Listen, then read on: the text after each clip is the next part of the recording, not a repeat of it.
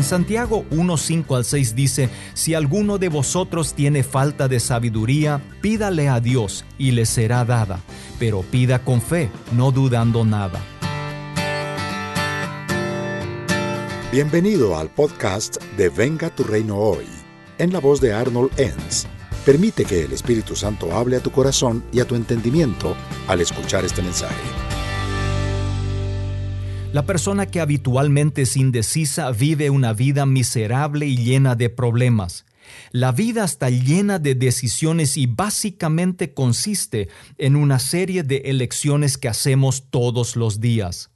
Si somos indecisos, tendremos inestabilidad emocional cuestionando cada decisión que tomamos. También inestabilidad relacional porque nunca nos comprometemos con otros y tendremos inestabilidad espiritual porque dudaremos de la respuesta de Dios. Entonces, ¿qué debo de hacer para ser más decisivo?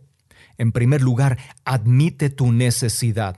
Admitir que no tengo todas las respuestas de la vida es simplemente dejarle saber a Dios algo que Él ya sabe. A todos nos falta sabiduría. Dice Santiago 1.5, si alguno de vosotros tiene falta de sabiduría.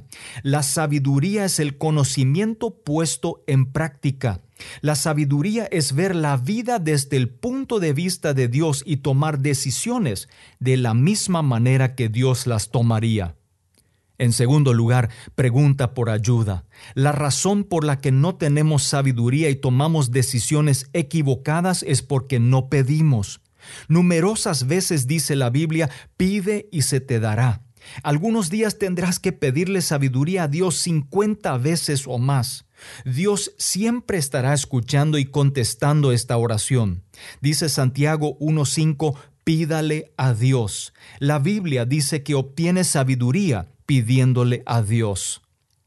Luego anticipa la respuesta. Dios quiere darte sabiduría. A Dios le agrada cuando le decimos, no tengo la más remota idea de lo que debo de hacer y te pido por sabiduría. Debemos anticipar de que Dios la dará. Dice en Santiago 1.6, pero pida con fe, no dudando nada. En otras palabras, dalo por un hecho que Dios te dará la sabiduría. Y finalmente, aprovecha la oportunidad. Una vez que hayamos preguntado y anticipado la oferta de parte de Dios, tenemos que aprovechar esta oportunidad. Dice Santiago 1.5, le será dada a todos abundantemente y sin reproche. Posiblemente uno de los recursos más valiosos que Dios nos da es la sabiduría. Desaprovechar esta oferta es un error que nos puede costar muy caro. Permite que pueda compartir contigo un concepto importante. La calidad de vida que tengas estará determinada por el tipo de decisiones que tomas en la vida. Algunas de ellas las lamentamos y con algunas de ellas nos sentimos bien. Si no buscas sabiduría de Dios, tendrás un estilo de vida inestable. El orgullo bloquea la sabiduría. No puedes aprender nada si crees que lo sabes todo. Por ello dice en Proverbios 11.2, cuando viene la soberbia viene también la deshonra, mas con los humildes está la sabiduría. Sabes, eh, Dios está más que deseoso de darnos abundantemente un recurso que está disponible. Si tenemos sabiduría divina, derrotamos la indecisión y con esto garantizamos una vida de éxito. Permite que pueda hacer una oración contigo en este día. Señor Jesús, hoy vengo delante de ti para admitir que no lo sé todo y que necesito tu sabiduría.